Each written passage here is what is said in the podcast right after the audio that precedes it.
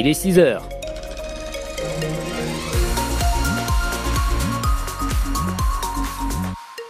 Nous sommes le 27 février. Le 6-9 France Bleu Mayenne. Un premier point sur l'actu avec vous Armel. Avec ce petit miracle dans le ciel mayennais, Benoît, pas de pluie annoncée pour aujourd'hui. Pour l'instant, on nous annonce un temps sec avec même des éclaircies, surtout ce matin, parce que ce sera un petit peu plus couvert cet après-midi.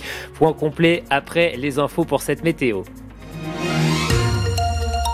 Relatif retour au calme au Salon de l'Agriculture. Oui, le premier week-end a été électrique, surtout lors de la visite d'Emmanuel Macron samedi lors de l'ouverture. Hier après-midi, pas de bousculade avec les forces de l'ordre, mais des producteurs de camembert et des producteurs de lait normands ont manifesté devant le stand Lactalis.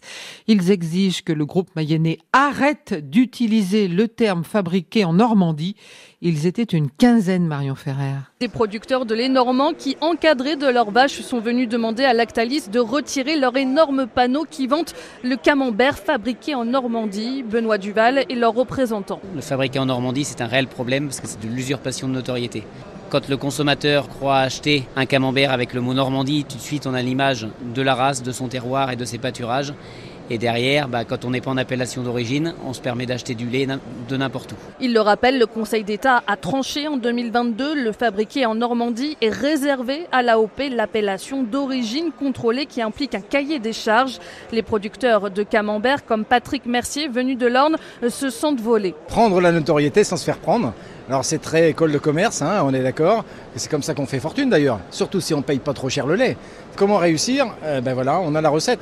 On prend l'image de quelque chose, le camembert, la Normandie, on fait un produit très industriel et on laisse à penser que c'est du bon. Conséquence, disent-ils, la race normande est en déclin, moins 30% en 10 ans, alors qu'elle est pour rappel l'emblème de cette 60e édition du Salon de l'agriculture. Et il n'y a pas qu'en France que Lactalis c'est dans le collimateur. En Italie, le groupe vient d'écoper d'une amende de 74 000 euros pour pratique déloyale.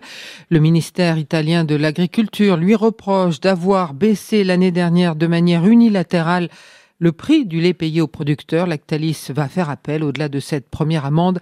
L'inspection italienne de la répression des fraudes a notifié au géant mayennais l'ouverture de 100 autres procédures pour des pratiques déloyales. Info sur francebleu.fr. Deux jours après sa visite mouvementée au Salon de l'Agriculture, Emmanuel Macron détaille le calendrier pour tenter de répondre aux revendications des agriculteurs. Oui, le chef de l'État réclame une mobilisation totale pour renforcer le secteur. À Bercy aujourd'hui, nouvelle réunion sur les plans de trésorerie des agriculteurs et la manière de les aider avec le fisc, les banques, les assureurs et la mutualité sociale agricole.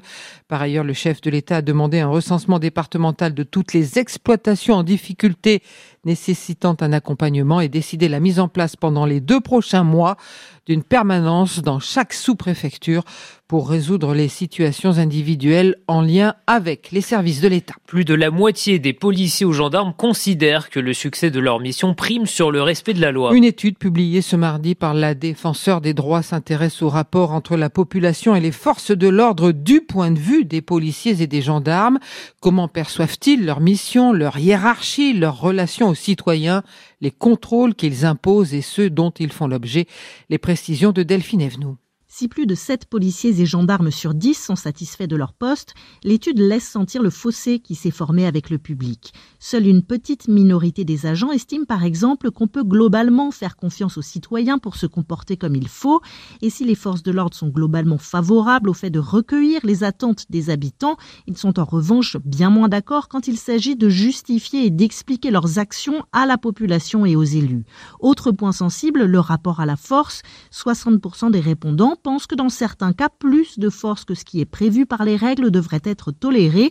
Jacques de Maillard, co-responsable de l'étude. Une majorité d'entre eux privilégie le fait d'accomplir sa mission, donc d'être efficace aux dépens du respect de la règle et notamment chez les policiers plutôt que chez les gendarmes. Souvent, les professionnels privilégient le pragmatisme, le fait d'avoir des résultats, plutôt que de respecter la règle. Mais l'étude montre aussi que l'usage de la force pour obtenir des aveux est largement réprouvé, tout comme donner un coup non justifié à un suspect. L'une des pistes suggérées par la défenseur des droits est de renforcer la formation des policiers et gendarmes, notamment sur les enjeux de désescalade de la violence. À l'étranger, la Suède va rejoindre l'OTAN après la ratification du Parlement hongrois. Stockholm avait annoncé en même temps que la Finlande sa candidature dans la foulée de l'offensive russe en Ukraine.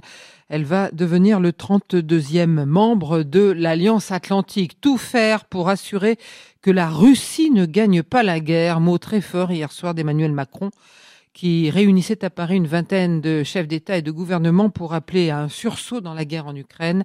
Ce dernier a notamment annoncé une coalition pour fournir des missiles et bombes de moyenne et de longue portée.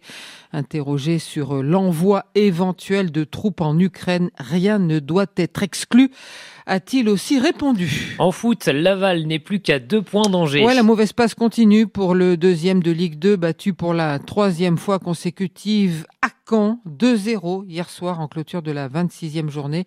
Les Angevins pointent désormais à 5 longueurs du leader Auxerre et voient Laval revenir à seulement deux points. Il y aura forcément de l'émotion chez nos voisins du Mans ce soir. Dans la salle Antares, Michel Sardou, légende de la chanson française, se produit pour sa tournée d'adieu. Le spectacle aurait dû avoir lieu le 6 octobre dernier, mais il avait été annulé en raison de l'état de santé de l'artiste.